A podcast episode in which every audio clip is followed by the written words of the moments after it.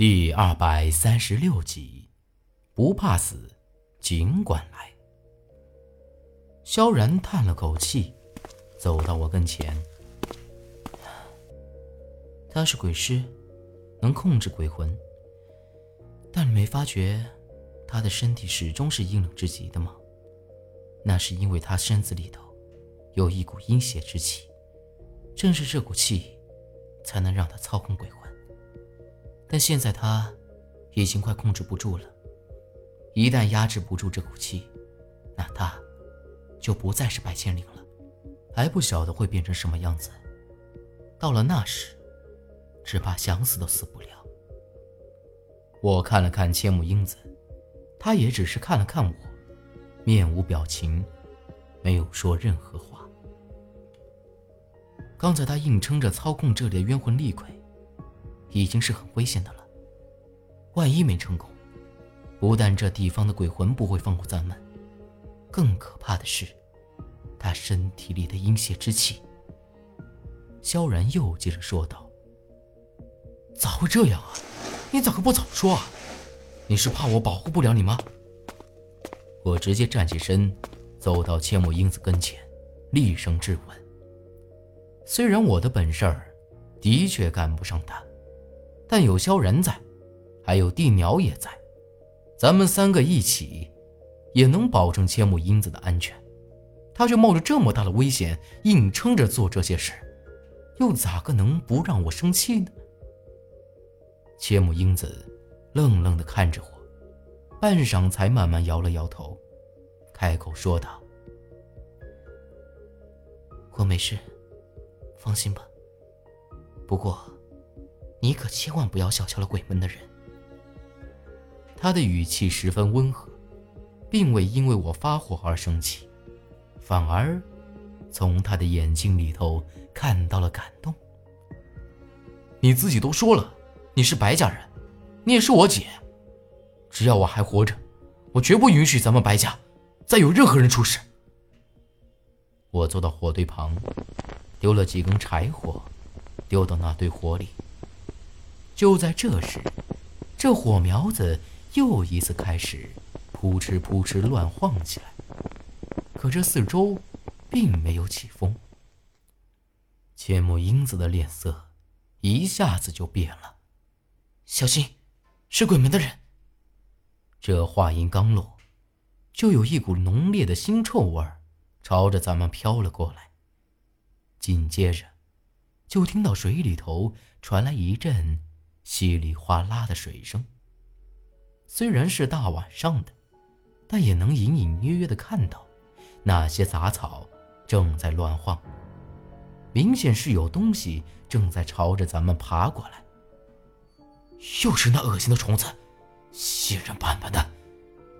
我没好气的咒骂了一句，吹了一声口哨，那地鸟也不晓得从什么地方就直接落到了我的身边。在这黑乎乎的夜里，他头上那只殷红色的眼睛显得格外显眼，就像是在喷火一样。千木大人，别来无恙啊！这时，从那江上传来说话声。一听这声音，我不由得攥了攥拳头。这人正是前两日和我逗号的那人。这声音和八字里颇有几分相似。说话间，草丛里头浮现出一只只绿色的眼睛，快速朝着咱们爬了过来。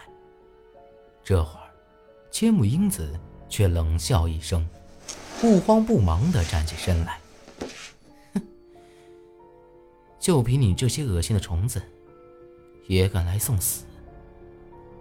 千木英子的声音不大，却一字一句听得清清楚楚，给人一种不寒而栗的感觉。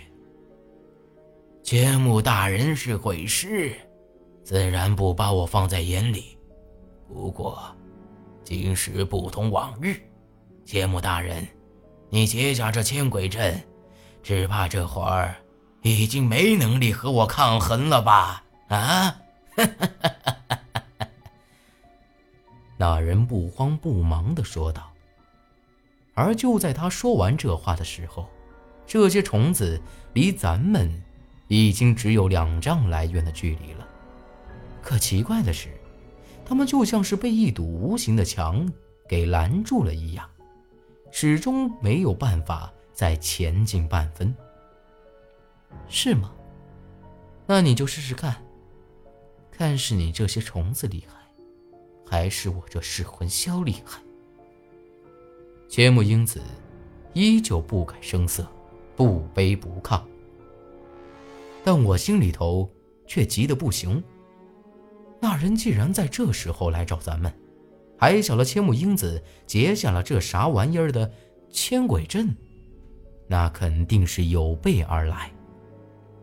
刚才萧然就说过，要是千木英子再这么硬撑下去，一旦压制不住身子里的那股邪气，那可就全完了。听千木英子这么一说，那人哈哈一笑，不过语气却有了一丝变化。千木大人，你这又是何必呢？主人说了，只要你能乖乖的跟着回去，过去的事儿咱们一笔勾销，还能替你去除身体里的东西。以后啊，你想怎样就怎样。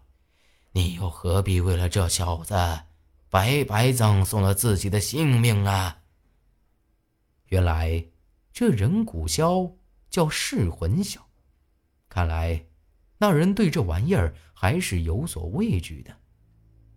千木英子冷冷的说道：“那你就叫他来见我，你还不够这资格。”那人叹了一口气：“唉。”千木大人，鬼门的规矩你是知道的，现在还有挽回的余地。你要是仗着主人的恩宠惹怒了主人，只怕到时候你连求饶的机会都没有了。到了这份上，我也看得出来，他们两个人哪个都不敢轻举妄动。这千木英子显然要比来的这人更厉害。但这会儿，却受了伤。那人有这些恶心的虫子，还有那诡异的耗子，但千木英子这边还有我和萧然，再加上这地鸟，哪个也不敢说有胜算。现在这种情况，双方要是真的来个硬碰硬，只怕哪个也讨不到好。废话少说，你要不怕死，尽管过来。千木英子不以为然地说道：“那人又长叹了一口气，笑了笑。哎，千木大人，我劝你啊，还是好好的想想。眼下是主人请你回去，要是让其他三族知道你的事情，到时候主人想保你都保不住了。”千木英子。只是冷哼了一声，微微皱了皱眉，没再搭话。看来千木大人是铁了心了，那就莫要怪我不客气了。不把你带回去，主人也不会放过我。那人刚一说完，就听到那水里头轰隆一声响，像是有啥子庞然大物。从水里头冲出来一样。紧接着，就听到响声大作，隐隐约约看到一只大家伙连蹦带跳的朝着咱们冲了过来。水猴子，我低声说了一句，将捞尸索扯在手里，神经紧绷，随时准备着。这东西就像是发了疯一样。一股脑的朝前冲着，砰的一声响，眼看着就要过来了，却发出一声闷响。这水猴子也和那些虫子一样，被挡在了外头，身子嘛，飞出去一丈多远。这会儿我才看清，这还不是一只普通的水猴子，而是一只人面水猴子。当初在铁关峡，我就亲眼见识过这玩意儿的厉害，就连这地鸟也占不了他啥便宜。当初要不是八子里用那竹竿子插穿了他的胸口，还不晓得会咋样呢。